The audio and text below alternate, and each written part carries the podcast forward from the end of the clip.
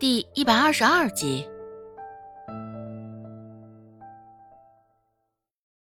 看着那母女俩紧紧握在一起的手，周芷笑盈盈的说道：“不过我瞧着，你也不光是口气大，就连你这手上的毒气也不小。哼，在这般紧密牵着，也不知道这手上的毒气会不会传染过继到别人手上。”最后一个尾音才刚落下，周芷就满意的看到那女儿狠狠的将其手甩开，仿佛毒瘤一般，唯恐避之不及。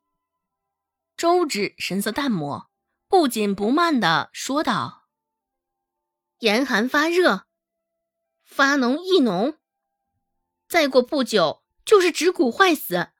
我劝你还是给自己积点德吧。”此时。店内安静无比。周芷的话说完，几个人的视线都不约而同的往那女人的手上看去，甚是触目惊心。一伸手，五根手指头都没有一个正常的，该红肿的红肿，该流脓的流脓，指头就像蛇头一般，恶心极了。原本掌柜的也没有注意到这情况。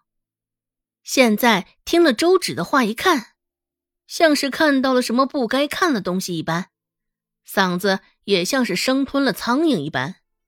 先前容着他在店内这般摸东摸西的，也不知道店内的布上有没有沾上他手上的溃烂的液体。想到这儿，掌柜的那张肥肉纵横的脸上也不自觉的抖了两抖。那女人看了一眼自己的手，下意识的想要将两只手手指都遮起来，手忙脚乱，她这手指是终于遮起来了。不过店内的几个人也全都看了去。想到刚刚身旁女儿的反应，他心里又委屈的很，委屈、愧疚，又带着几分暴露的愤怒。女人目光炯炯的。看向周芷，下意识的本想抬手指着他的鼻子，只是一想到自己的手指头的情况，又立马收回了手。女人恶狠狠的说道：“你这臭丫头，胡说八道些什么？人倒是不大，这嘴巴是看得厉害的很呢。也不知道是谁家的，竟然将丫头教成这德行。”周芷轻飘飘的看了他一眼。被这般谩骂，他倒并不生气。周芷神情淡漠的说道：“大婶儿，教成什么样子？我看你是没有什么资格说到我啊。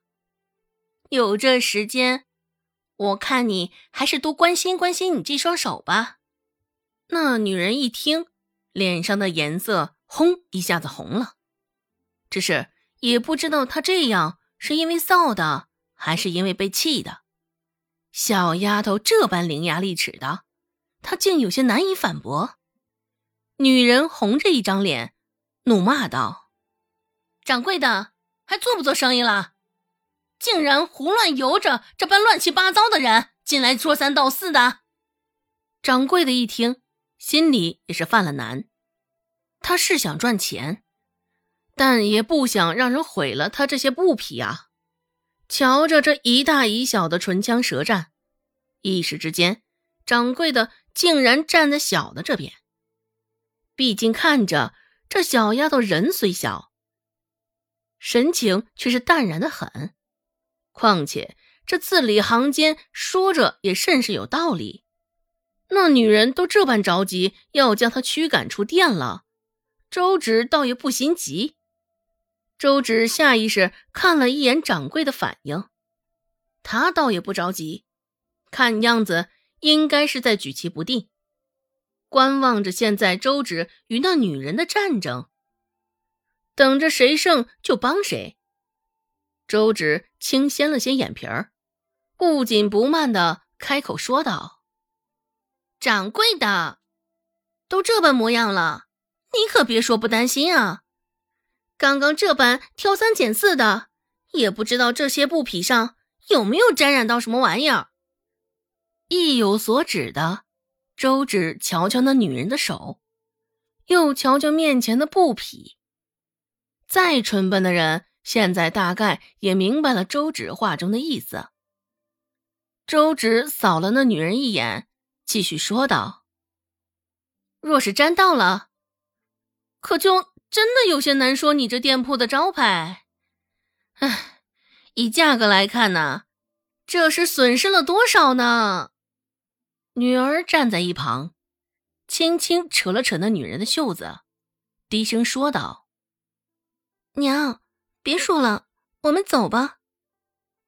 许是觉得丢人，那女儿的脸上也羞红了一片，脖子上也带上了几分的红色。走什么走？现在被十岁小丫头这般指着鼻子的欺负，女人心中的一口气怎么甘愿咽下？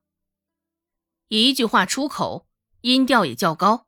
显得有几分刺耳，甚是不悦的扫了一旁的女儿，似是恨铁不成钢。女人脸上还有几分愤恨。原本还有几分安静的店铺内，现在倒是有几分的吵闹。掌柜的被吵的也是有几分脑仁疼，这般吵吵嚷的，影响多不好。若是被路人知晓了那女人手上的事儿，也不晓得对日后的生意会有多大的影响。想到这儿，掌柜悄悄看了一眼那女人的手，半是遮掩在袖子底下，隐隐的能看到红肿的指头。别吵了，有什么话大家好好说。掌柜的开口说道。他这话主要也是讲给那女人听的。只是那女人没有自知之明，上前一步，狠狠的盯着周芷。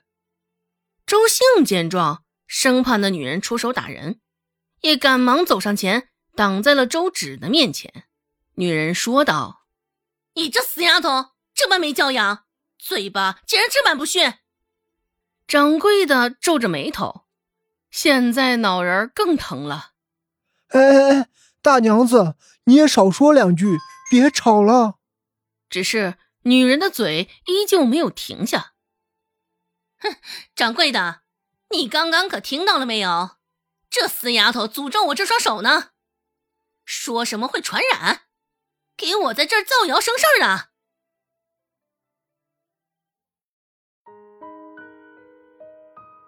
本集播讲完毕，感谢您的收听。感兴趣。别忘了加个关注，我在下集等你哦。